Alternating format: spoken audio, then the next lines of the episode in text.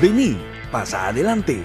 Esto es Opiniones Cuestionables, el podcast de la revista Box Box, con Eduardo J. Umaña y Ricardo Corea.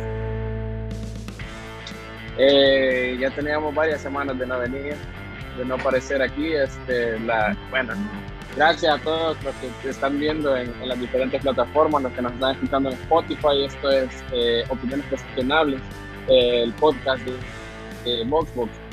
Eh, pues nada, bien, rompimos la buena racha que llevábamos de, grabar semanalmente con, con diferentes personas. la pandemia, el virus nos vino a destruir todos los, los planes a, nosotros y al mundo entero seguramente. Sin duda. Pero pues no, nos alegra eh, estar de vuelta y, estar de vuelta sobre todo con, con, con nuestra invitada eh, Brenda Rosales. Gracias por acompañarnos. Ok, mucho gusto Ricardo y Eduardo por la invitación. No, gracias a vos por, por aceptar. Creo que este es un, muy buen recomienzo de inicio de las de, de, nuestros de nuestros capítulos de podcast y nada, ¿qué onda Eduardo? ¿Querés decir algo antes de empezar? No, nada, sí, sí la verdad es que pues, se nos ha complicado un poco con, con todo eso de estar encerrado cada quien en su casa, trabajando desde la casa, viendo cómo mantenés tu trabajo de día y los proyectos de la revista es un poco complicado porque también parte de la magia del podcast es grabarlo en, persona, creo yo. Es diferente grabarlo vía remota, ¿verdad? Pero eh, eh, eh, esto, esta plática con, con, Brenda creo que es importante porque nosotros ya, ya habíamos platicado con un par de, de precandidatas a diputada, ¿verdad? Por, por, por el partido Vamos y por nuestro tiempo. Entonces creamos justos como seguir la, la, plática con las nuevas caras de las nuevas caras que está teniendo la política, ¿verdad? De, ver el lado de nuevas ideas, ¿verdad? No habíamos podido hablar con nadie y creo que es justo darle el espacio a todos los, a todos los nuevos partidos y los nuevos participantes, ¿verdad? Sí, la gente que está queriendo hacer la, la, la, está entrar en la política y además que a, nuestro criterio está pues haciendo cosas que, que, merece la pena por lo menos comunicar, ya después vamos a, evaluar el trabajo, así es que se llega a dar la oportunidad de que estén. Pero bueno, contanos Brenda, de, de, dónde venís y, y, no sé cuál es, cuál es tu, tu vinculación, digamos, comenzamos por ahí con, con el partido, con nuevas ideas. Bueno, este, yo vengo de la población, eh, de la población común, digamos, por decirlo así. O sea, soy artista, eh, soy licenciada en artes plásticas, eh, tengo formación en derechos humanos, especialización en liderazgo democrático, ah, formación en política fiscal, especialista de, de calibre nacional e internacional, porque es mi profesión, o sea, soy escultora.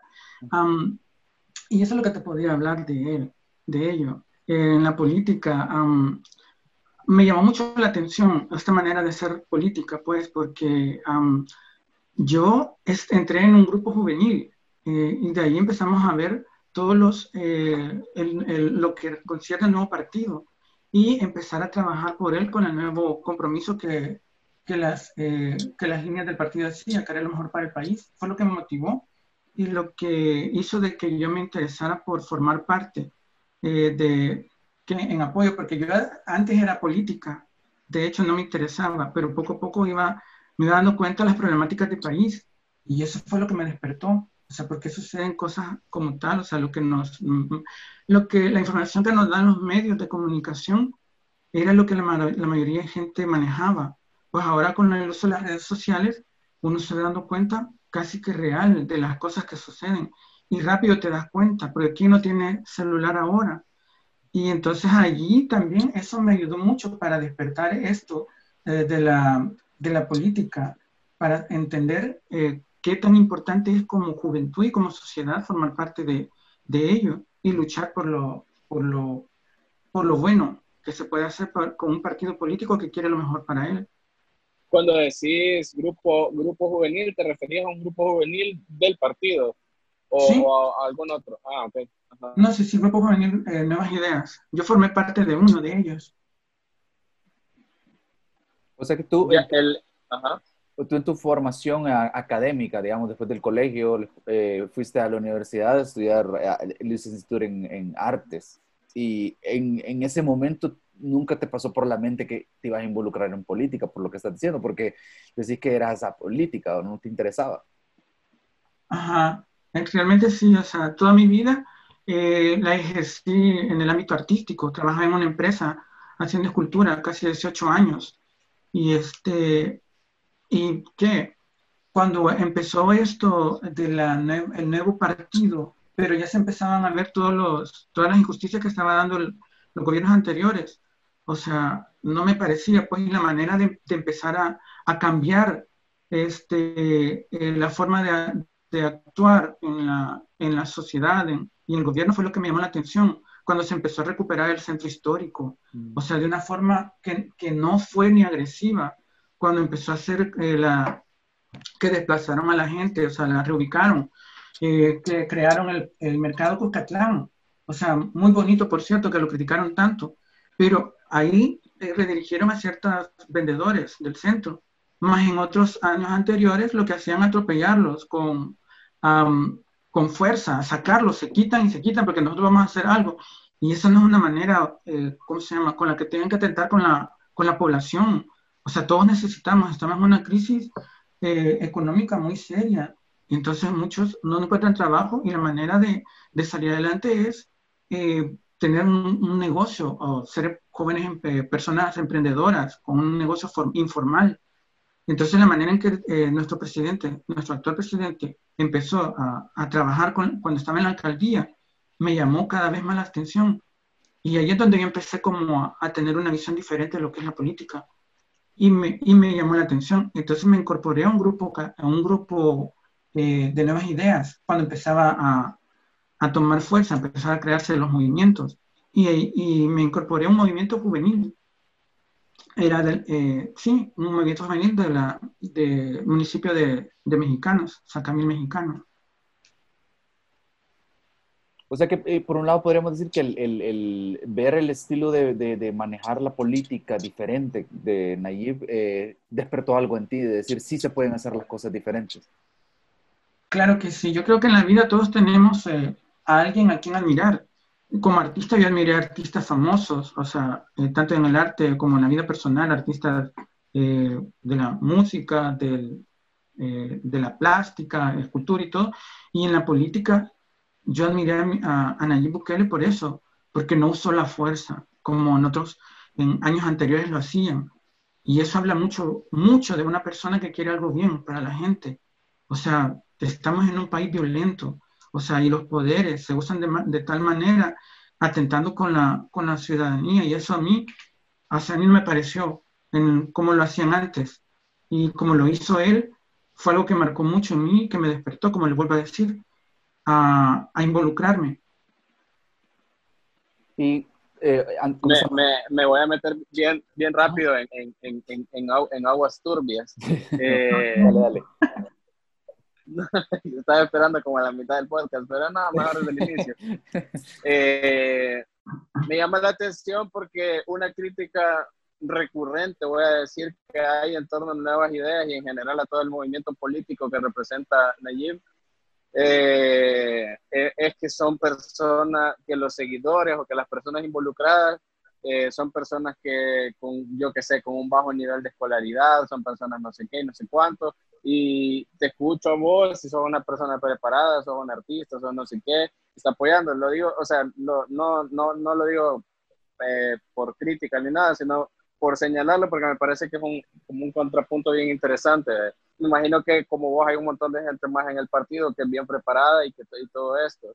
Eh, ¿cómo, cómo, lo, ¿Cómo vemos esta, esta cuestión? Porque por un lado está que es un partido popular, que no tiene nada de malo serlo, eh, que le gusta a, a, gente en el interior del país, personas que no tuvieron el privilegio de, de, estudiar, como muchos otros sí lo tuvimos, pero también tiene esa otra contraparte que son personas que sí han estudiado. Pues fíjate que no, o sea, en el partido hay de todo, de hecho el partido es del pueblo, o sea, lo, lo, lo creó el pueblo, o sea, nació, o sea, con, como en, una, en un meeting, me acuerdo que dijo, Nayib, una sola golondrina no hace verano, o sea, y ahí prácticamente está dando un mensaje. O sea, todos los que queremos un cambio somos el pueblo. Los más afectados en esta situación social en la que vivimos somos el pueblo. Yo me identifico con el pueblo, con el que, eh, el pueblo que sale a trabajar día a día, o sea, que sacrifica mucho para poder eh, sobrevivir con pocas oportunidades, porque yo como artista también, o sea, eh, muy independiente de mi, de mi identidad de género, o sea, también me costaba salir adelante, pero sin embargo lo hice. Y el, el, partido lo conforman de todo, o sea, no, es mentira que, o sea, gente no preparada, está conformado, pero igual eso no garantiza que, que hayan personas buenas, pues porque prácticamente quienes, quienes lo estamos conformando en su mayoría, somos personas que vivimos el, la realidad. Y entonces unos tienen la preparación, porque sí la tienen, y, y otros tal vez que no, pero, pero igual, o sea, estamos en esta lucha, o sea que no puedo decir de que todos son eh, con poca preparación, porque no, hay de todo, así como en los otros, en los otros partidos. Claro que en los otros partidos este, hay uno que es cierto, hay muchos, los, muchos lo siguen por gente preparada y todo, pero ¿qué se puede esperar? O sea, no quiero decir con esto que la, la gente preparada tiene otros ideales, o sea, ambiciosos y todo, y que no pueda ser transparente, pero eso no garantiza el, el grado de humanismo que tienen eh, las personas para poderse, para poder defender los derechos. Y, y en el tema este de preparación, eh, qué bueno que Ricardo lo, tocó, porque por ahí quería hacer otra pregunta yo también, era como eh, cuando tú comenzaste a interesarte en política o te llamó la atención la posibilidad de, de, de hacerlo, ya habías estudiado eh, esta, esta, esta, esta, educación extra que tuviste, que dice que estudiaste de derechos humanos y algo de finanzas. Sí, no, no, no, no, no. de hecho yo ni siquiera... O ya lo habías, estudiado, o ya lo habías estudiado, cuando, o sea, ya, ya, ya eran cuestiones que te llamaban la atención, que te apasionaban. No, o sea, son cursos que yo recibía, entonces me, me llamó la atención, pero como mi, yo me iba más que todo a la, al área artística, porque es mi pasión.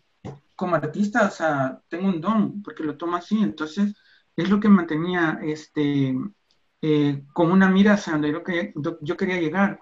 Uh -huh. este, lastimosamente no tenía la, digamos, eh, la oportunidad de hacer eh, como, eh, lo que realmente yo quería en el arte, porque igual trabajaba en una empresa y este, en la empresa hacía las obras por encargo, pero igual yo siempre he sido como la persona que aprender algo bueno, o, eh, aprender más conocimiento, nunca está de más, uh -huh. siempre te sirve de algo en la vida. Uh -huh. Y este, recibía todos estos, estos talleres y que de ahora creo que me están sirviendo, pues porque ahora estoy metida en la política y creería que tendría que reforzar más para poder eh, tener más conocimiento, porque conocer más es, es de mucho. O sea, no, el ser humano nunca termina de aprender. Uh -huh. eso, y eso es lo importante. Siempre hay cosas, o sea, siempre hay cosas que, que, que uno lo van construyendo. De una, de, una, de una cosa viene otra y otra y otra. Y, este, y eso es lo que, en el camino en que voy. Pero definitivamente la, la, la, cuestión de derechos humanos es, es una de las, de las eh, ejes principales de tu plataforma. Sí, de hecho, o sea, mi plataforma tiene tres ejes, inclusión, eh, cultura y, y, medio ambiente. Eh, en, derecho me, o sea, en derecho me he involucrado también por la parte de inclusión, porque como todo ser humano tenemos derecho a, la, a una vida digna, o sea, de igualdad, sin discriminación. Y este, somos una población, o sea, la comunidad LGTI, con la que yo me identifico, o sea, y así otras más, o sea, están siendo vulneradas, o sea, no, las, las normas de cómo regir, o sea, no están favoreciendo a estos sectores, a estas poblaciones. Y es donde uno tiene que tomar como acción de cambiar esta realidad para favorecer a, esta, a estas personas que lo necesitan, eh, tanto la comunidad LGTBI, este, eh, personas con discapacidad, que no hay oportunidad tampoco, o sea, en circulación, en trabajos, porque es rara la oportunidad que hay con estas personas para que ellos se puedan desarrollar. Entonces, nadie es, nadie es en este mundo eh, innecesario, sino que eh, sino cuando se lo hacen, eh, lo hacen sentir. Todos somos importantes y todos venimos con una, con una misión en este mundo. Eh, oportunidades son las que nos se han dado. Y eso es una de las cosas que a mí también, con las que quiero luchar y ser inclusiva, pues, que hay oportunidad para todos. Y eso, eso, eso eh, quería hacer, o tenerme un poquito de, tu plataforma, porque eh, siento que, o sea, que cuando se dice inclusión, mucha gente piensa, piensa en comunidad LGBTI, por ejemplo. Por supuesto que es incluida, pero no se limita a eso. Ya lo hemos discutido en otros capítulos de, de, de, este podcast y incluso tenemos notas, por ejemplo, esta población eh, eh, afrodescendiente, población indígena. Vos, vos, mencionaste, por ejemplo, personas con discapacidad. Entonces, como que el, el Salvador es un país bastante rudo, voy a decir, o bastante poco amigable, no solo con las personas LGBTI, sino en general con un montón de otros grupos. Ajá. Es que de hecho, solo inclusión, o sea, no solo es una cosa, no solo es comunidad LGBTI. O sea, cuando hablamos de poblaciones vulnerables, abarca la población LGBTI, abarca pueblos originarios, abarca pueblos rurales, eh, personas con discapacidad, género. Entonces esto es muy amplio, pero es que te digo, o sea, cada, eh, cuando uno se mete a esto, una cosa lleva a otra y otra, entonces el compromiso es muy grande. Entonces eso es lo que yo quiero, o sea, que me gustaría luchar por estas personas que están siendo invisibilizadas y estigmatizadas, pues, porque todas tenemos capacidad, la oportunidad es la que no se ha dado, o no, hemos, no se ha buscado la manera en cómo incluirlos en la sociedad, porque todos somos parte de, de una sociedad. Y, y esa es la, la, la, misión en el, en el eje de, de, inclusión social. Luego, el segundo eje, ¿cuál dijiste que era, perdona? El otro es medio ambiente. Vaya, a, consecuencia de, a consecuencia de toda la problemática, porque esto no es un problema eh, nacional, es un problema mundial. Yo creo que toda, toda esta experiencia que hemos tenido a consecuencia del COVID, yo creo que muchos han oído, visto, oído, visto, o sea, en, en ya sea en, en, TV, en el celular, en cualquier tipo de noticia, han visto cómo el medio ambiente a, a esta situación que pasó con la pandemia volvió a recuperarse, a renacer. O sea, los ríos más claros, los animales empezaron a, a salir, o sea, a recuperar su hábitat, donde nosotros no hemos sabido llevar un equilibrio mm. con, nuestro, con nuestra biodiversidad. O sea, el mundo es de todos, no solamente de, lo, de los seres humanos. Y entonces hemos contaminado, hemos creado espacios donde afectan a otros, a la, a la fauna, eh, nuestros, que nuestros bosques los seguimos talando, eso nos está afectando a nosotros en el aire, o sea, los ríos nos están secando, o sea, cuando tenemos que aprender que, que este es un compromiso y un, y un deber de todo país, de que cuidemos nuestra, nuestros eh, recursos naturales, eh, porque solo así podemos podríamos tener, vivir más tiempo eh, en un ambiente sano. Por eso es que me estoy dedicando también al medio ambiente, a la recuperación de espacio con las comunidades, eh, junto con la, o de la mano de, la, de, las municipalidades. O sea, el reto es muy grande y también ahí abarca un montón de cosas.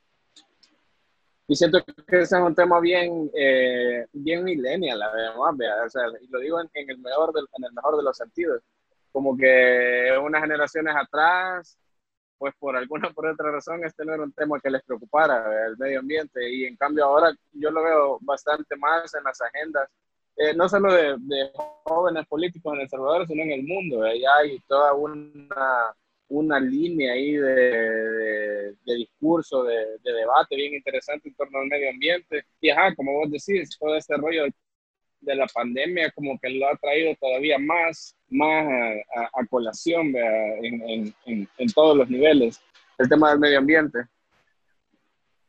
Sí, sí, sí, la verdad que sí. Eh, creo que todos nos estamos dando cuenta, o sea, lo que sucedió en, nuestra, en, nuestro, en nuestro país a causa de las lluvias, la mala distribución de, de ciertos lugares, o sea, donde se están poblacionando, que son zonas vulnerables, de deslaves, este, gente que vive a orilla de ríos, que no debería, pues, eh, y que fueron afectados con, con, las lluvias. O sea, todo esto, o sea, uh, es parte del medio ambiente, pues, también, porque prácticamente, este, eh, no hemos creado un sistema, o el sistema de, de, tuberías también, este, es parte de una educación, pues, porque la, en cuestión de, de, de los desechos sólidos, buscar una manera, una educación en donde todas las personas, en todas las comunidades, en todo a nivel nacional, este, prevengamos de que nuestras tuberías colapsen por el tanto desecho que, la gente, que nosotros mismos de, eh, tiramos Ajá, entonces eh, los ríos, ríos contaminados, que hay empresas que tiran sus desechos, pero todo eso se une a un solo río, al río Lempa. Entonces, ¿qué? O sea, prácticamente estamos, estamos cada vez más atentando con nuestro medio ambiente. Ahorita nosotros lo podemos ver, ah, no nos afecta, pero si estamos pensando en el futuro, los hijos, nuestros hijos, nuestros sobrinos, nietos, todo, pues, ¿qué les vamos a dejar? O sea, tenemos que hacer algo ahorita nosotros, porque como te digo, es egoísta pensar de que, por pensar sobre nosotros en el momento, porque todo lo que se hace ahorita se tiene que pensar a futuro en las nuevas generaciones, porque es el legado que vamos a dejar. Y, es donde nosotros tenemos que tomar acción para, para, empezar a combatir todo eso y hacer cambios. Y eso, y, eso me llama la atención de, de, tu plataforma, los ejes que, te, que, que, que, componen tu plataforma, porque muchos son como de invertir o de invertir ya sea recursos, ya sea dinero o tiempo, o legislar desde un punto de vista de vamos a, apoyar estas cuestiones que no van a ser de un día para otro, sino que, que se invierte en ellas a futuro, ¿verdad? Más allá del tiempo que estés en la asamblea si te llegas a tener, tener la oportunidad, ¿verdad? No, no, no ese, ese común, ¿verdad? De que es apostarle a cuestiones que son como, eh, que no se ven de un día para otro, sino que de, de, de, un poco de a futuro, ¿verdad?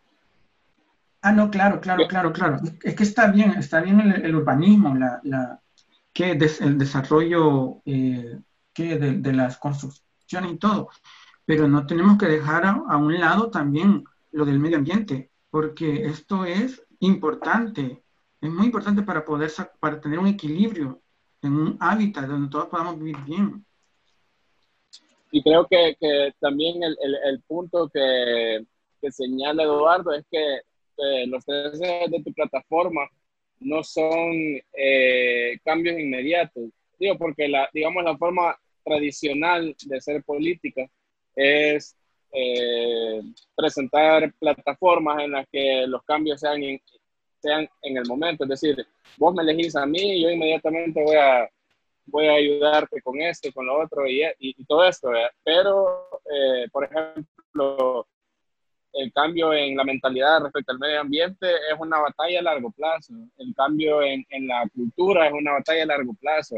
Igual con la inclusión en una sociedad eh, conservadora como la nuestra, no es un cambio que se va a producir rápido, es un cambio que va a tomar tiempo, que es necesario que alguien comience a hacerlo desde la asamblea, desde el gobierno central, desde todos lados, pero es necesario que alguien lo pero no va a ser rápido. Y eso creo que es lo que, lo que estaba señalando Eduardo, que todas tu, los tres de tu plataforma son, voy a decir, batallas a largo plazo. Sí, claro, claro, pero igual, siempre tiene que haber un inicio, como tú lo dijiste. Y, si han habido esfuerzos eh, que no han tenido eh, frutos eh, de que hasta ahorita, no hay que desmayar. O sea, la incidencia, la, la, lucha siempre sigue, porque igual, o sea, como te digo, si no lo hacemos desde ya, o sea, esto, ¿qué les espera a, las, a las futuras generaciones? Yo creo que parte de eso también en la, en la, en la, en la currícula educativa eh, deben de haber como programas de medio ambiente, pues, porque em, todo es importante, el conocimiento empieza desde pequeños.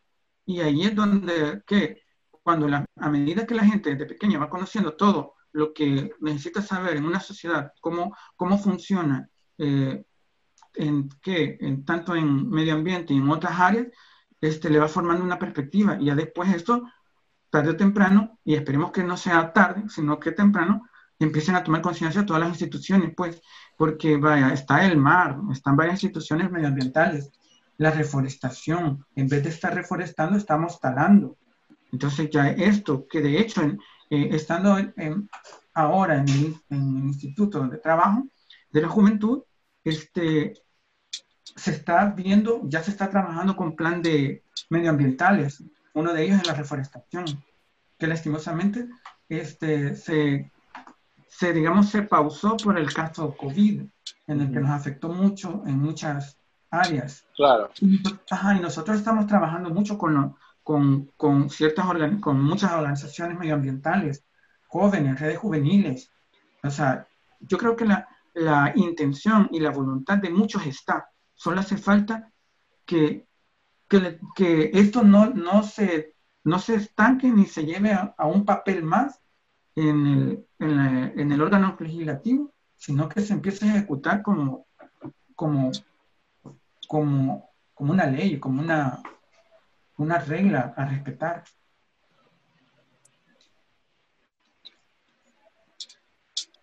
Y, en el, y, el, y, esta experiencia de estar ahí eh, como subdirectora de, ¿cómo se llama? En, en el INJUVE, para inclusión social, cultura y medio ambiente, ¿verdad? ¿Eso ha informado de alguna manera o ha influenciado eh, tu plataforma?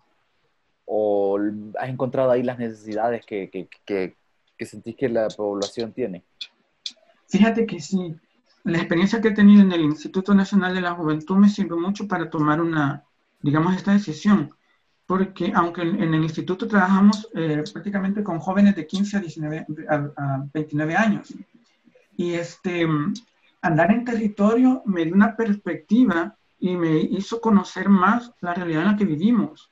O sea, eh, que um, en, en, los tres ejes, cuántas poblaciones están involucradas en programas, en, están concientizadas, tienen eh, que hay mucha necesidad. O sea, andando en territorio conocí, digamos, más pobreza, porque yo nunca había ido al oriente, así como, como estuve yendo para ir a conocer ciertos lugares. O sea, hay muchos espacios. Sé que el país es muy pequeño, pero como nuestro, como nuestro compromiso en el instituto es trabajar con todas las poblaciones, eh, así conocí muchos. Eh, falta de oportunidad de estudio en muchos casos, este, el, el involucramiento de los jóvenes en programas, este, eh, que en esta pandemia también, o sea, estuve eh, en, un, ¿qué se puede decir? En una de las primeras líneas en la atención hacia el COVID-19 y todo eso me fueron formando eh, una percepción de lo que hay, de lo que hay que cambiar en este nuevo, en esta, este, en esta nueva manera de, de gobernar en la política, porque es fácil decir, yo hice esto, lo otro, pero uno se da cuenta que no ha sido así. Para la repartición de toda la, ayuda que dio el presidente, ni siquiera había un censo. O sea, la pobreza es mayor de la que habían dado. O sea, y eso, o sea, a mí cada vez me ponía más entre triste más y más como con un deseo de hacer algo bien en este país, formar parte. O sea, y sin importar. Yo, yo, yo eso te iba a decir que, que, que ahorita que lo estaba mencionando, y justo eso me acordé que en una de las cadenas el, eh, el, presidente mencionó que, o no me acuerdo si fue él o algún funcionario, pero alguien lo mencionó en una cadena que pues que se llegaron a topar con mucha más pobreza eh, en cantidad de gente pobre, pero además en, en, en calidad, digamos, de gente pobre. También eso me llamó la atención eh, porque, porque es cierto, no hay un censo creo que de, de 2007 y pues uno no, eh, yo, yo, yo, no andaba en el territorio eh, ni, ni, nada, pero uno no es que piense que la gente aquí no es pobre, pero no es lo mismo a llegar y, y encontrártelo y digamos cara a cara y, y, darte cuenta realmente qué es lo que, qué es lo que está pasando ahora sí sentís que ese es un, un, buen insumo a la hora de legislar, ese conocimiento, sí sentís que, que, que te ha abierto, que te ha despertado algo, que fue un... La verdad que para, sí. Para lanzarte a una precandidatura. Ajá.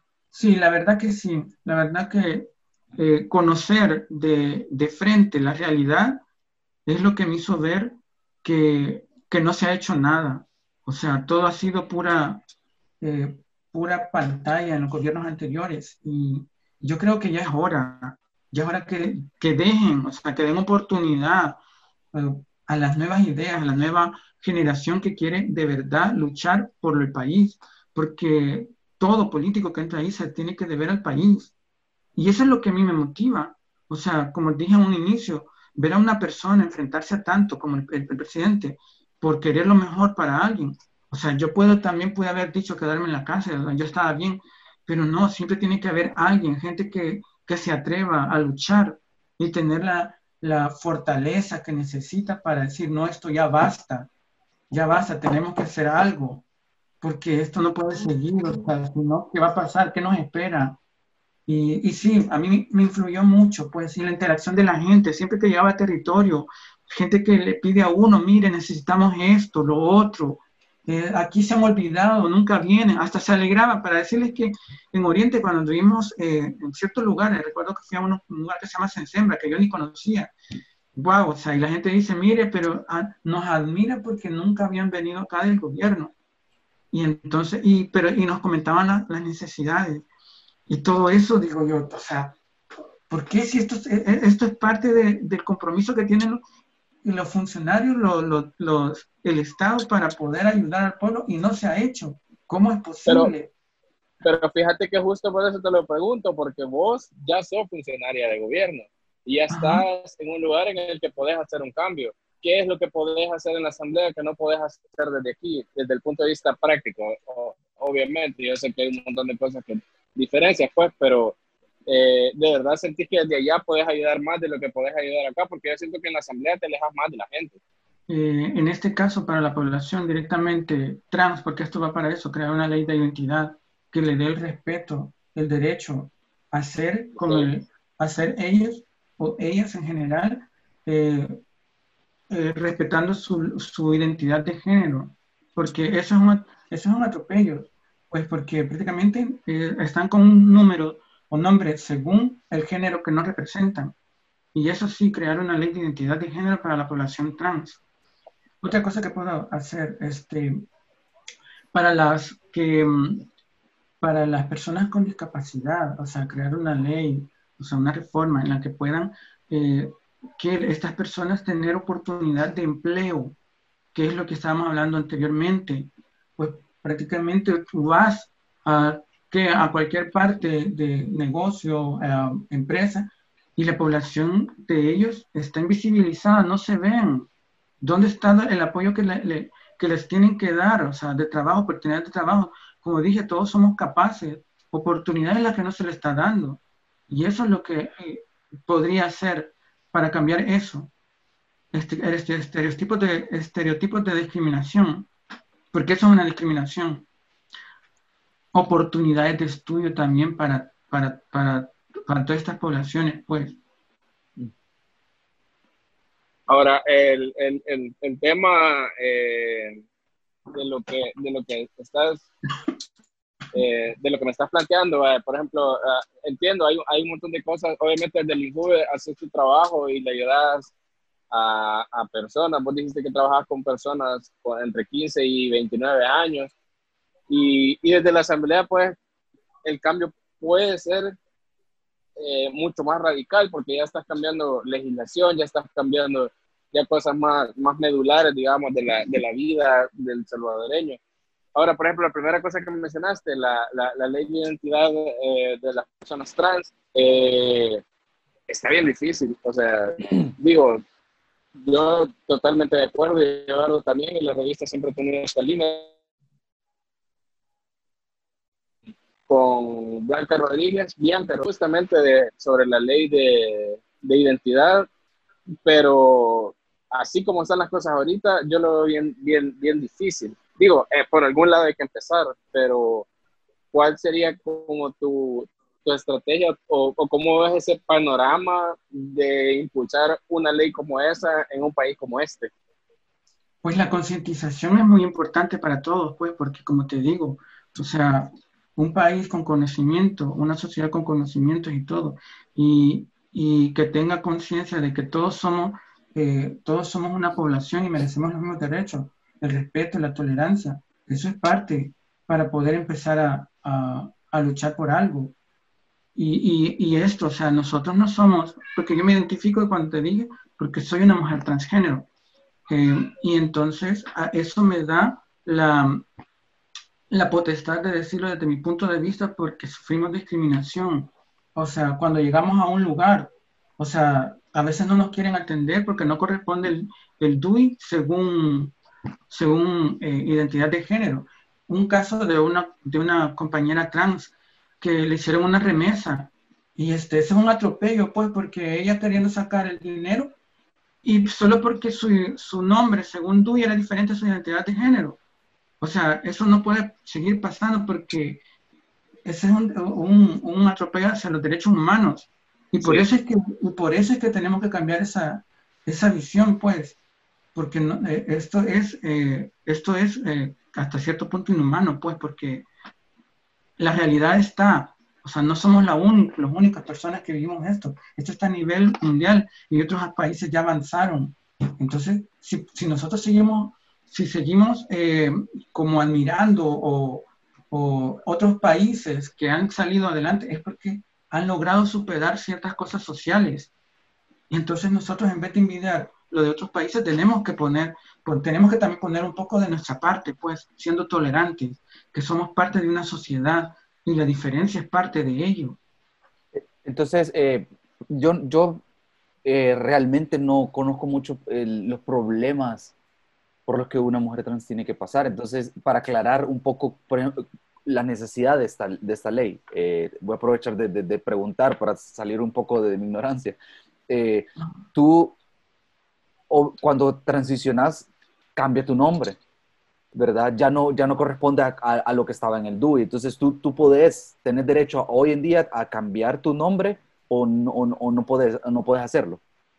Y es que por, por, eso es que, por eso es que estoy como proponiendo y voy a proponer, o sea, de hecho, la ley de identidad de género, pues, porque al, al uno hacer el, el proceso de, de, de, cambio de identidad, o sea, porque es, es, nuestra identidad la que está de por medio, o sea, lo correcto es que cuando uno hace eh, el cambio, en el, en el DUI a uno lo, lo, acepten como tal, pero no hay una ley que nos ampare, que nos acredite, eh, ah. que el, el, nombre con el que nos inscribieron en la partida de nacimiento y nos diga conocida como, y ya ponen el nombre según identidad de género.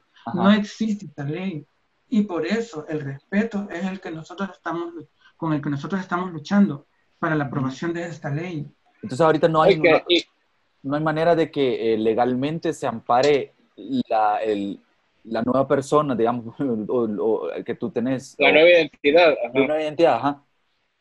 ¿Perdón? O sea, le, le, o sea, hasta el momento, hoy, hoy, hoy por hoy, cuando tú haces la transición, no, na, no hay nada que legalmente te ampare de que, de que, de que te defienda de decir, esta es mi nueva identidad. No, no, no hay nada, no hay nada. De hecho, han llevado piezas a la Asamblea Legislativa este, eh, pidiendo esta nueva ley, o sea, todas las asociaciones de la comunidad LGBT, y han quedado ahí, quizás ni, la, ni les toman importancia. Y entonces, la, ¿cómo... la, perdón, pero la, la nota que, que, yo menciono que, que, tenemos en la revista escrita es una entrevista con, les mencionaba, con, con Bianca Rodríguez, que es activista de Concavitrans, y, y el, digamos, la razón de ser de esa entrevista en ese momento fue porque creo que la Corte Interamericana de Derechos había legislado y había dicho que El Salvador y todos los países eh, adscritos a, a esta Corte tenían que legislar una, una ley tanto de matrimonio igualitario como una ley del nombre. Entonces El Salvador estaba obligado desde ese momento a establecer una ley de nombre y de todas maneras no, no lo hicieron, o sea, hubo un desacato ahí hasta donde yo entiendo. Y entre otras cosas, justo para, para un poco para responder también tu, tu pregunta, que son las dudas que yo tuve, Eduardo, uh -huh. eh, hay, hay, bueno, está el caso como el que ella mencionaba de, de, de esta mujer trans a la que puta, no la dejaron sacar su remesa, ¿verdad? porque no, el DUI y, esa, y la persona no, no, no coincidía, digamos. Eh, pero también hay otras cosas mucho más, más delicadas como tema de salud, seguro social, por ejemplo, incluso tema de, de, de derecho al, al, voto, al sufragio, a personas trans a las que no las han dejado ir a votar, no las han dejado votar por, por, por la misma razón. ¿verdad? Y al mismo tiempo no hay una ley, o sea, no es como que eh, Brenda porque le valió 20 y no quiso ir a cambiarse su identidad y por eso está así. Es simplemente que ella no puede hacer eso. Ella y ninguna otra persona. Es que de hecho, de hecho, este atropello que estuvo con la chica esta que quiso retirar su remesa, le pedían que se, que se vistiera de chico. O sea, eso es hasta un insulto, pues, porque, o sí, sea, claro. desde ahí venimos a ver cuánta estigmatización hay, discriminación. Mm. ¿Por qué? Porque la persona llegó, llegó con su número, con su eh, documento de identidad, o sea, o sea, todo estaba bien, o sea, ya aquí hay un rechazo, Entonces, eso, es una, eso fue una discriminación de tantos. De ahí hay problemas también en, en donde quiera que uno llegue, una persona trans es, eh, es, es como, se, eh, te digo, es indicio de burla, de acoso, de abuso hasta cierto punto, porque ya se han dado casos que han atentado con mujeres, de hombres transgénero. O sea, y eso también, o sea, que estamos en una sociedad que, que no acepta, no está tolerante hacia, hacia un tipo de vida de, de personas que no elegimos nacer así. O sea, muchos piensan de que con, con solo el hecho que le digan a uno, cambiar todo, no. O sea, nosotros somos diferentes somos diferentes, entonces solo te pedimos el respeto, el derecho a nuestra identidad con la que nos identificamos. Y, yo, yo, recuerdo que en aquella ocasión, por ejemplo, también nos contaba ella de cuestiones, por ejemplo, laborales, de, de, de, estás por ley obligado a poner el nombre de tu DUI en tu currículum, por decir algo. Y, todo, y el hecho de llegar y pedir un trabajo y que la, tu empleador sepa que sos una persona, ya desde ahí empieza todo un círculo de discriminación. Cuando en realidad lo único que tienes que saber es, hola, yo soy Brenda, te vale 20 como me pusieron cuando yo nací. Eso es lo, lo único que tenés que saber de mí. Ajá. Claro, claro, claro, pero la gente está, está, tan como, te digo, están, tienen una, una, nos han, nos han etiquetado de una manera que que cuando saben de que somos diferentes, o sea, su, su mente cambia y no es así, pues, porque yo, estuve, yo quería trabajar una vez, perdón, quería estudiar una vez en una academia eh, inglés y no pude por eso mismo, porque cuando, cuando yo entregué mi DUI, yo llegué a presentarme como Brenda y todo, todo estaba bien, pero a la hora del registro, este, y me piden el, el, el DUI, ya no concordaba y me tocó quitar otra vez todos los papeles porque me dijeron de que no podía, pero podía generar conflictos con todos los compañeros. O sea, desde ahí ya me estaban, desde ahí ya me estaban como evitando y eso, o sea, ¿qué? O sea, ni siquiera interactuamos para decir cómo, cómo, cómo, cómo somos. O sea, vivimos una sociedad de prejuicios, porque a veces eh, se va más que todo por, el, por, la, por la etiqueta que por la persona misma. Entonces, ¿qué? No estamos, no estamos haciendo nada, pues, porque no estamos siendo tolerantes, no estamos respetando a todos. todos somos iguales. O sea, las diferencias son, todos somos diferentes, no tenemos por qué ser iguales que todos. Y, y, la verdad es que esta ausencia de ley de identidad de género creo yo que mm, no solo es, permite atropellos, sino que perpetúa una manera de pensar, ¿verdad? Porque le da toda, toda la, la protección o toda la validez a una persona que, le, que, te puede exigir que te presentes como el DUI dice, ¿verdad? O sea, está fomentando que la gente siga manteniendo ideas retrógradas, creo yo, al no tener... Fomenta la idea de, de que, es, de que la identidad de esa persona es un disfraz, por ejemplo. Lo que le decían a esta mujer en, en, lo de la remesa. Anda, quítate el disfraz de venir vestido de hombre. Te voy a, le voy a contar un caso. Este, en mi caso, antes de hacer mi cambio, yo tenía problemas. ¿Por qué? Porque la identidad de género mía siempre fue femenina, siempre me sentí mujer. Y yo antes de hacer mi, cámara, mi cambio, tenía achaques, pues, porque la gente pensaba de que yo, eh, porque yo no, me decían que vos sos niña o niño. O sea, yo ni siquiera, todavía ni siquiera conocía los términos. E, te estoy hablando como en 2000, 2002, por ahí, en esa fecha. Entonces, eh, tenía más problemas que el que tengo ahora, porque por lo menos ahora soy yo y la gente tranquila, ni siquiera, eh, ¿qué? No, tiene, no tengo problema, pero todo es cuestión de que vean el documento y el panorama cambia, o cuando iba, cuando voy a un lugar que estoy, estoy en espera, que me llamen, y entonces todo bien tranquilo, pero cuando mencionan el nombre, mi nombre, se quedan viendo y todo, o sea, y eso es feo, es horrible sentir esa sensación, pues, porque prácticamente la gente no se espera que una imagen no vaya acorde a, a, un documento. Entonces, por eso es la lucha que quiero, que, que como asociaciones y como parte de la comunidad, este, pretendo eh, generar, pues, que crear una, una ley de identidad de género. Porque estamos siendo atropelladas. Dar representación en la Asamblea Legislativa a, esta parte de la población, ¿verdad? Sí. Y... Sí, y, eh, la, y, que, y lo que también mencionaba Eduardo, que como que el no tener esta ley no solo atropella sus derechos, sino que valida de alguna manera a quien, a quien los comete, a quien comete los atropellos, a todo el mundo. Yo recuerdo en, en, la, en la universidad tenía un compañero bueno, en realidad, honestamente, yo nunca entendí qué onda con esta persona, pero él eh, a veces se identificaba como hombre, a veces como mujer, no, no, no sé cuál es el... Pero siempre se presentaba como, siempre se presentaba como, como Abby. Cuando en este momento que yo lo conocí, se presentaba como mujer y decía que se llamaba Abby.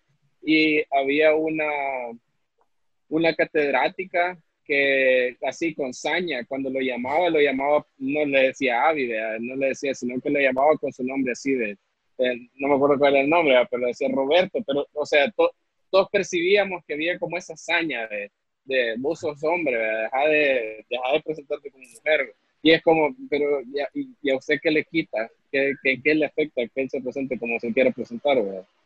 Ajá. Es, que de hecho, o sea, todo este tiempo, toda la humanidad está como acostumbrada o está muy marcada que los roles este, ya están establecidos y no, o sea, en, la diversidad sexual es grande.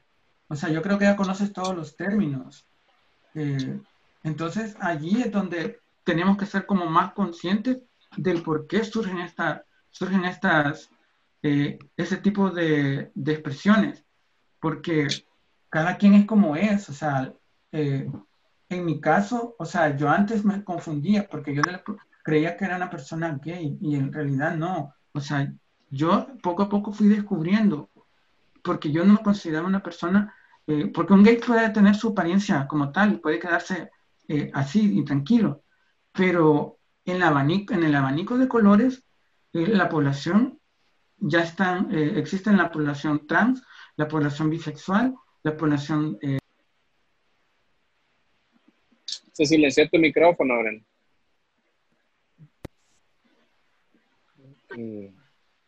Perdón, me cayó una llamada.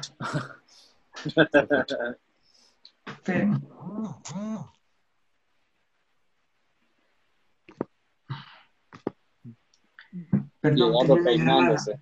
Sí, viendo sí, el Aprovechando el corte. Esto lo van a cortar, ¿verdad? bueno, este, le estaba diciendo de que en la, en la, en la paleta de, de, colores están todos esos términos, pues, porque la población es grande, la, la diversidad. Por eso es que eh, cada quien se define de tal manera. En, en, mi caso, yo soy una mujer trans y es lo que me, lo que me define, hago la diferencia. ¿Y tú crees que este es el, por un lado, el, el, momento para que exista esta representatividad en la Asamblea Legislativa y por otro lado, es nuevas ideas. ¿Te sentís tú que con el apoyo del partido para llegar y ser, eh, a crear este, eh, eh, este, este primer momento, ¿verdad? Para que la población trans o la población LGBT y Q tenga LGBTI. LGBTI tenga representatividad.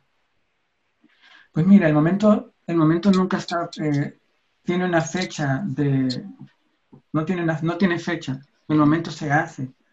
O sea, y yo estoy ahora acá. O sea, ¿qué? ¿Tenemos que esperar a que esto cambie? No. Siempre en la vida siempre tiene que haber alguien que marque una diferencia. Y eso es lo que estoy haciendo yo. O sea, y ahora que formo parte del partido, en donde uno de los principios es sumar y no, y no restar. Entonces, ¿qué? con el, con el hecho de yo postularme, ahí están sumando. ¿Por qué? Porque tiene una visión, una visión de desarrollo, una visión en donde todos cabemos, sin importar raza, eh, religión, eh, orientación sexual o sexo. Entonces, solo esto ya es algo muy importante, pues. O sea, y con eso te digo de que eh, el día no, no, está estipulado. Hoy estoy acá. Y de alguna manera, el, sirve también de, precedente, ¿verdad? De, para inspirar a otras personas de la comunidad o de la población a hacerlo, ¿verdad? Es que la verdad sí, o sea, ¿por qué? Porque como te digo, o sea, alguien lo tiene que hacer. ¿Cuánto tiempo en otros partidos, o sea, nadie se había pronunciado? O sea, no, no había, o, ¿qué oportunidad? Una de las ideas es eso. O sea, está dando la oportunidad a todo quien quiera, quien quiera luchar por el país, mi país somos todos, sin discriminación. O sea, y con eso ya cuenta mucho, o sea, que yo esté acá. Y yo no sé si, me, si estoy bien, pero me parece que eh, sos la primera mujer trans en, en, ser, por lo menos hasta ahorita, precandidata a un puesto, a, un, a una, bueno, en general, un puesto de, de, elección popular, creo yo, de todo El Salvador. No sé si vos conoces algún otro antecedente que haya existido aquí en el país. Pues la verdad no, la verdad no soy la primera mujer trans. Sí, yo creo que sí. De, obviamente han habido un montón de activistas, un montón de mujeres que, que y, hombres también trans que han estado ahí, pero hacia un cargo público creo que, creo que eh, sí serías la primera, si no, si no estoy mal. Y habría que ver, porque yo incluso cuestionaría si no serías la primera de, de Centroamérica, incluso. La verdad, habría que, habría que corroborar el, el, dato. No sé, por ahí eh, Costa Rica anda un poco más, más progre que nosotros en un montón de temas, pero no sé si ahí ya, ya ha habido una persona trans postulada. Ajá. Sí, no, es que también otra cosa, o sea, quien no se atreve no, no gana. Entonces, yo creo que eh, muchas personas quieren, pero quizás el valor, o sea, porque no es fácil, así te lo digo, no es fácil enfrentarse, o sea, hacer un cambio, a, a, a querer ver eh, la vida de otra manera. O sea, somos, sé que en una un país culto, con principios, o sea, basados en, en, en muchas cuestiones eh, religiosas. Pero aquí voy a hacer un paréntesis y lo digo, yo soy muy creyente y entonces yo creo mucho que si estoy aquí, o sea, no estoy por gusto. Dios tiene un propósito para todos, solo que no muchos lo, lo encuentran. Yo, que Dios ha estado en mi vida todo este tiempo para llegar a donde estoy. Y en, y es la fortaleza y la fuerza que me da para ahora estar en esta posición, luchando ahora por una candidatura de, de, diputación. Porque que los tiempos no existen, que más adelante lo vaya a hacer otra, otra, otra persona de, eh, de la comunidad, en este caso trans. Ahora lo, ahora lo hice yo y creo que ahora es mi tiempo. Es lo que sí, creo que es, es, es, lo que bueno, en otros capítulos de podcast lo hemos discutido con, con Eduardo, que de repente, por ejemplo, vemos en la importancia de, de, por ejemplo, que en Hollywood o en las series haya, haya mujeres superheroínas, por ejemplo, o haya representatividad de, de personas, de, de, de negros, de minorías, de, hindús, de, todo, porque no solo por lo que representan esas personas, sino porque de alguna manera abren la puerta para, para que las nuevas generaciones digan, hey, también yo, yo puedo estar ahí, yo soy una persona trans, también puedo llegar a ser diputada, eh, o, bueno, en, otro nivel, Yo, yo, yo soy mujer, también puedo llegar a ser, yo que sé, presidenta o, lo que sea. Y creo que esa, esa es la parte importante de, de, la representatividad, que por otro lado es la razón de ser de la Asamblea. Nada más que últimamente se, bueno, no últimamente, desde siempre se concentra en, en, representatividad por, geográfica, pero en realidad debería también aspirar a, hacer representatividad en este sentido LGBT, personas con discapacidad, eh, comunidades indígenas también deberían estar representados en, esa, en, en, la asamblea, porque no, es decir, podemos vivir en San Salvador, pero nuestras realidades son súper diferentes, ¿verdad? estabas diciendo tú que eh, algo que me gustó mucho es, es, eso, de que uno no puede esperar a que en el calendario aparezca el momento adecuado para actuar, sino que uno tiene que crear esas circunstancias, ¿verdad? Y sin duda alguna creo yo que eh, el hecho de, de e, este, eh, la aparición de Nayib y de nuevas ideas en, en, la política salvadoreña, yo creo que de alguna manera todos podemos estar de acuerdo en algún nivel. De lo que sí podemos estar de acuerdo es que ha cambiado el panorama político es un antes y un después eh, Nayib como presidente, ¿verdad? De cualquier forma, eh, todo esto es, no, no, no, quita el hecho de que el, el, país es bien conservador y es y a veces no entiende o no tiene mucha tolerancia personas que son diferentes, ¿verdad? ¿Cómo tú te preparas ante esos retos y dificultades que ah, no importa cómo esté el panorama político con esta nueva, con esta nueva brecha que, que se han creado, ¿verdad? Para hacer política, para darle espacio al pueblo, a, todo tipo de personas, pero aún así hay un reto, creo yo, para, para, para las personas que, eh, no han tenido representatividad hasta el momento, ¿verdad? Me imagino que eh, que haber considerado, ¿verdad? Que puede ser ponerse difícil porque la política a veces puede ser sucia o complicada, ¿verdad? Pues fíjate, Eduardo, que es cierto, o sea, eh, estaba muy consciente de todo esto que iba a pasar, porque prácticamente hizo una implosión en, una, en un contexto social, una mujer trans postulándose para diputada, eh, cuando nunca se había dado eso, y generé una controversia en donde las críticas, tanto hay positivas como negativas, pero igual yo estaba tan consciente, hablando con mis amigos, gente conocida, o sea, con la gente nunca se queda bien, o sea, es cierto, todos somos eh, diferentes, pero que este, uno, uno, uno, siempre tiene que armar de valor, porque los, los mejores cambios se hacen con sacrificio y a veces duele, pero si es para bien, porque prácticamente estoy haciendo una lucha eh, con poblaciones vulnerables. Entonces siempre tiene que haber una voz de alguien que, que diga, vaya, aquí estoy, o sea, yo los apoyo y este, no, son, no solo son ustedes, también soy yo. O sea, yo tomo el valor, yo tomo la fuerza de esta gente que necesita, eh, que necesita el respaldo, el apoyo de una sociedad en la que vivimos todos y no se hacen valer los derechos. Eh, vayan ahí, o sea, con, con, esto que le pasó, que también igual no es el típico político formal, así, es, es, ese espíritu jovial que él tiene de tratar con la gente, ser él. O sea, tuvo muchas críticas porque muchos estamos como esperando un, un, un estereotipo de corbata, todo así bien. Entonces, eso da confianza. Y a mí él me generó mucha confianza. Por eso yo, aparte que lo admiro, o sea, yo sé que es un hombre que viene con una visión diferente, que quiere cambiar el país. Y, y que también, algo, una cosa que sí le admiro mucho y que también fue, fue como muy atacado, la parte eh, de la religión. Sé que somos un país laico donde todos, tiene, todos tenemos derecho a, a creer en quien queramos creer, yo soy muy creyente, como les volví a decir, conozco mucho, no, no en, en exactitud toda la Biblia, pero por lo menos los fundamentos que me ayuden a formarme a mí como persona, como ser humano, yo me guío mucho en los diez mandamientos. O sea, en donde Dios dice, ama a tu prójimo como a ti mismo. Primero Dios, claro, en el primer mandamiento. Y Él es el que me ha dado la fortaleza de llegar a donde estoy y a pronunciarme a personas que necesitan o que, que hagamos una diferencia.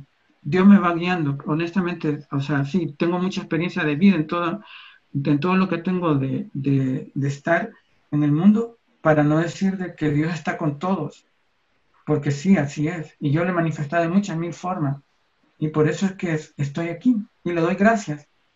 Toda lucha no es fácil, porque a nadie se le presentan las cosas eh, como uno quiere. Pero si vale la pena por un bien, ¿por qué no intentarlo?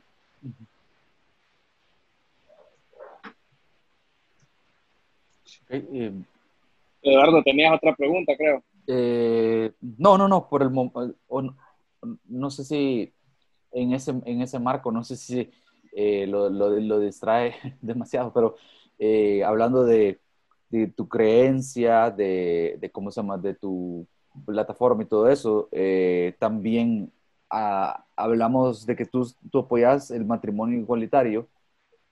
¿Y cuál es tu postura sobre el aborto, sobre, esos temas que suelen ser polémicos? Pues yo no estoy, o sea, yo no estoy a, eh, a favor del aborto ni, ni a favor del, del, matrimonio igualitario, o sea, no estoy ni en contra ni a favor. Yo creo que el país ahorita este, hay otras cosas eh, principales que son más importantes por las que luchar.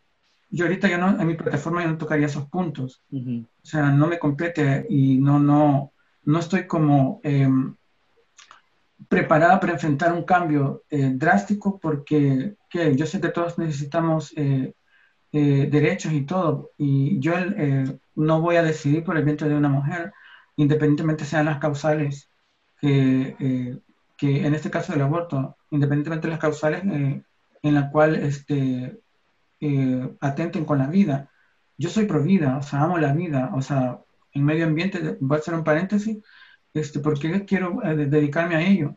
Porque todos merecemos, o sea, vivimos en una biosfera, en una biodiversidad, perdón, en donde todos tenemos derecho, los árboles a crecer, a tener su, su libertad, los animales también, solo hace falta crear condiciones de respeto hacia ellos.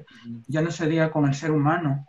Eh, en este caso sí, no, no podría opinar sobre ello ahorita porque no estoy como, en, mi plataforma no está contemplado. Hay otras cosas en las que quiero puntualizar más en la educación, la preparación para que el ser humano eh, salga adelante, o sea, se empodere, o sea, y hayan oportunidades de desarrollo, que yo creo que es lo más principal para, para toda la sociedad del país. Es decir, vos no impulsarías desde la Asamblea una ley a favor de legalizar el matrimonio o la unión, como le quieran llamar, entre personas del mismo sexo, por ejemplo. No, ahorita no, no, no, no, no, el país no está preparado, culturalmente no está preparado. Y este, no, como les digo, no estoy, no estoy a favor ni en contra, pero no, es una, de mis prioridades. Lo mismo te podrían decir de una ley del nombre, por ejemplo. El país no está preparado. No, claro, pero exacto, pero eh, eso ya es una realidad. la identidad de género, la, eh, nosotros como, como parte de la sociedad, eh, como personas trans, sí necesitamos esa identidad porque generamos controversia a la hora que llegamos, tenemos muchos atropellos.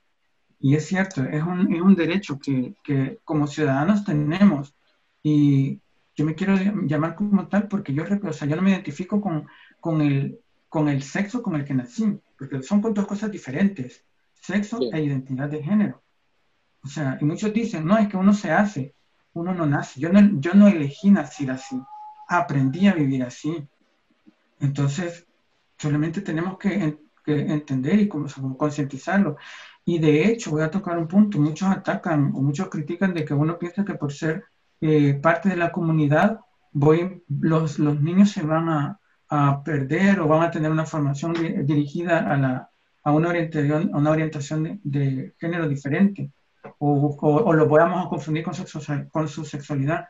No, no, Ricardo. O sea, desde pequeños, desde pequeños, lo correcto sería, eh, la primera educación son los padres. Ellos son los que tienen que como educar y todo. Y ellos se van a dar cuenta cuando alguien es diferente porque en mi caso, yo desde pequeña llevaba, tenía una infancia muy feliz. O sea, yo era yo, o sea, actuaba como niña y, mis amiguitos me aceptaban como tal. Entonces, y yo no, nadie me inculcó, o sea, nadie me dijo, vos tenés que hacer esto. O sea, la naturaleza es tan, tan impredecible que los niños siguen naciendo y, y cada vez se van dando más casos. El problema es que nadie lo dice. O sea, tampoco, tampoco apoyarías una ley de educación sexual integral, por ejemplo. Pues, podría ser, fíjate, porque eh, eso favorece mucho, pues, porque en otros países este, eh, la educación sexual de temprana edad ayuda mucho, pues, a orientar la, la, orientación del niño. Porque, por lo menos en mi caso, yo andaba perdida, o sea, lo digo así abiertamente, pues, porque no sabía, o sea, y, este, y, y ya saber cómo, cómo la, cómo la, cómo la, la, vida del ser humano es diferente para cada uno. Entonces ahí es donde uno entiende pues que no es una elección como muchos critican, porque nadie, quiere, nadie quisiera estar en un papel como en el que uno, uno se encuentra. Y sin embargo uno se enfrenta pues, porque es lo único que le queda.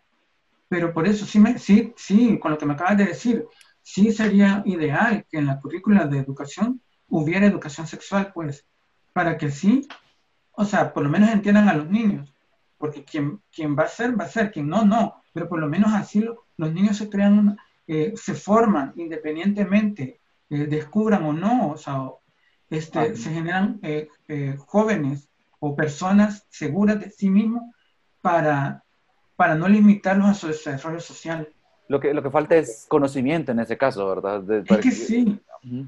Exactamente, eh, creo yo que eh, en una sociedad cuando hay poco conocimiento uno se eh, cree lo que la mayoría le dice o promulga. O, pero o quiere o cree lo que quiere creer, ¿verdad? Al final del día. Sí, es que sí, o sea, porque, porque prácticamente, o sea, informándose es como uno aprende. Ahora con el medio del Internet, Ahora, para entender una situación, solo busca, este, si, si uno está como confundido o, no entiende, solo pone ahí lo que quiere saber y ahí le despliega, o sea, porque son investigaciones científicas, tanto en salud, en todo. Entonces ahí, ahí la, el sistema educativo lo que tiene que hacer es enseñar cómo los criterios de cómo, cómo investigar o cómo acercarse a ese conocimiento que, es, que ya está ahí, no tanto el conocimiento en sí, digo yo. Porque supongo que ocurre que con, con, el tema de la educación sexual eh, debería ocurrir, digo, para todos, pues, porque así como eh, nosotros, digo, por ejemplo, Eduardo y yo, que somos eh, hombres heterosexuales, cisgéneros y todo eso, tuvimos, o, o, más bien no hubo en la currícula algo que hablar de educación sexual y un montón de cosas que las tuvimos que ir aprendiendo, que desaprendiendo, y lo digo porque lo hemos hablado muchas veces, que, ir como readecuando lo que uno sabe. Igual, por ejemplo, para una, para, eh, una persona trans en su niñez, que alguien llegue y le diga, mira, lo que te está pasando, no, vos no estás enfermo, vos no estás mal, simplemente lo que necesitas hacer esto, esto y esto, y este es el camino, y eso es todo. No igual para, no sé, para un niño homosexual, para una niña homosexual, todas esas cosas, que, que, que lleguen y le digan, no, no es malo lo que estás sintiendo, solo esto se llama así y se hace así y estuvo, y ese es el camino. Es que de hecho, fíjate que te quiero tocar así a, a, grosso modo, en mi infancia, o sea, cuando yo empecé a, a, sentir que era diferente es porque prácticamente a los niños les compraban muertes de niños, pelotas, carros, y a las niñas muñecas. Yo siempre me añoraba tener una muñeca y no podía. Y con eso empecé a desarrollar mi parte artística. Dibujaba mis muñecas yo, y me ponía a jugar a escondidas. Entonces, y ahí fue creciendo, o sea, mi despertar artístico. Entonces ahí es donde uno, sea, por lo menos yo he sido bastante autocrítica y me gusta analizar mucho eh, cómo mi vida ha ido, ha ido, cambiando y cuál es lo que yo quiero y qué es lo que, en los patrones en los que uno nos rigen. Entonces prácticamente yo, cuando, cuando, cuando, cuando sabía que algo era diferente a, a como yo me sentía, lo que hacía era callarme un niño, si uno no se le orienta bien, lo que va a hacer es reprimirse, aunque esté viviendo una agonía por dentro. Igual así la adolescencia, mucho más. Solo que un niño se quedaría con eso solamente con la timidez, y, pero un adolescente no. Un adolescente puede llegar a frustración, hasta tentar con su vida, pues, porque eh, por, la, por la forma en, que se atacan. O sea, entonces eso es lo que, lo que, lo que se debería de cambiar, pues, porque prácticamente todo empieza desde pequeño, la observancia, o sea, cómo están para poderlos orientar y, este, y así ser, eh, ellos se desarrollen como seres humanos.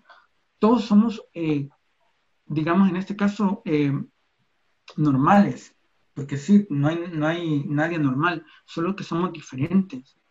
O sea, lo que no hay es respeto. Y lo que hay es, vos tenés que ser, o sea, estereotipos enmarcados, vos tenés que ser así, y de ahí no te vas a sacar. ¿Qué pasa? Te voy a poner un otro punto. ¿Qué pasa con las personas intersexuales? ¿Sí conoces sobre ello? He escuchado, pero no puedo decir que sé. yo, yo, no, la verdad. Bueno, los intersexuales son las personas que tienen, nacen con los dos sexos. Ah. Ajá, entonces dime, ¿tú qué harías si te preguntaran bajo qué eh, eh, juicio tú denotarías si esta persona es mujer o es hombre si tiene los dos sexos? Los cromosomas cambiaron su, su, su ¿cómo se llama? Eh, su estado como normal de los cromosomas eh, asignados para un hombre y los cromosomas asignados para una mujer, que son XX, XX, no me recuerdo. Sí, y ahí no puedes ocupar un argumento de decir, es que eso no es natural, ¿cómo no va a ser natural si así nació? Exacto, ahí es, donde, ahí es donde, yo, donde yo voy a promulgar, nadie nace eh, con, con, una elección, o sea, la naturaleza es tan, tan impredecible es como las personas que nacen con una cierta discapacidad. O sea, ¿por qué no? ¿Por qué no verlo de otra forma? Hace falta mucha concientización, mucho, mucha reflexión de que el mundo no puede seguir eh, creyéndose perfecto solo con, con pensar lo que uno cree. O sea, por eso es que somos poblaciones vulnerables, porque prácticamente estamos estigmatizados a lo que la mayoría domina y no es así. Ok yo creo que con, con, con, esa última nota nos vamos a, a despedir de, este capítulo. Eh, me parece que el 19 de julio las, las elecciones internas de Nuevas Ideas. Ah, sí, así es. Eh, bueno, por si alguien no, no ha terminado de, de, captar, Brenda Rosales es precandidata para diputada para el, para el periodo 21-24 en la Asamblea. San Salvador, eh, ¿verdad? De San Salvador. San Salvador. Partido Nuevas Ideas. 19 de julio son las elecciones. En esas elecciones solo votan los eh, miembros del partido. Los, ajá, Así es, sí, pero se llaman eh, eh, elecciones internas. En el caso de que, de que ganes estas elecciones, ya te convertí en candidata ya oficial. ¿O hay pues algún otro proceso antes? No. No, no, no, ya me, ya me convertiría, según el, el, el, en el nivel en el que quede, ya me quedaría como candidata para el partido. Ah, ok, ok. Eh, como decíamos, yo, no, tal vez alguien cuando salga eso en los comentarios nos, nos saca ahí de la, de la ignorancia, pero yo creo que, que, Brenda, vos serías la primera mujer, eh, persona en general trans, en aspirar a un cargo público y, y ojalá que, que, tu partido te elija para, para ser candidata y, y, que haya más representación en la asamblea. Y gracias por, por, esta conversación, gracias por aceptar sentarte a platicar con nosotros, aunque sea en esta modalidad un tanto incómoda. Sí. No te preocupes, para mí ha sido un placer también, o sea, y yo creo que esto es muy importante, pues, porque así ven los perfiles de cada persona que se está postulando y, y que espero que a todos, o sea, a todos les vaya bien, o sea, media vez quieran todo lo mejor para el país, yo creo que eh, cualquiera puede ser bienvenido.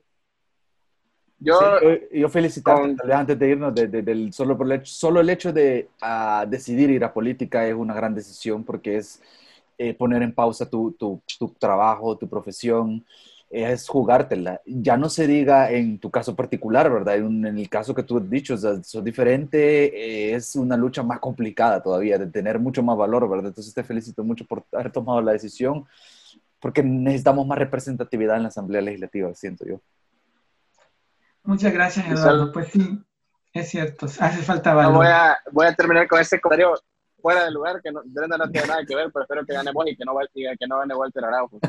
Eso es todo lo que voy a decir. No desaprovechamos la oportunidad de mencionar a Walter. No, esto va a ser, esto va a ser una muletilla de este podcast.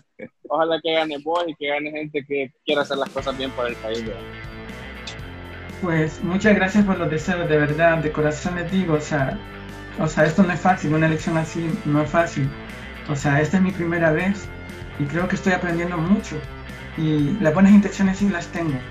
Y espero que vean, juzguen por lo que uno hace y no por lo que, por, por lo que creen. Entonces, yo espero que los que queden seleccionados, o sea, de verdad quieren lo mejor para el país, porque el país necesita mucho. Y el pueblo, o sea, ya despertó a la vez, entonces que, que sepan elegir, que sepan elegir y que, y que tengan un juicio muy, muy, eh, muy razonable para, para elegir a las personas que van para la asamblea. Bueno, entonces muchas gracias y suerte. Y gracias por escucharnos a todos. Ajá. Ok, Ricardo, igual. Buenas noches, gracias. Adiós, Eduardo. Buenas noches. Gusto conocernos. Hasta luego. Ya estuvo. Esto fue Opiniones Cuestionables, el podcast de VoxBox. Hasta la próxima.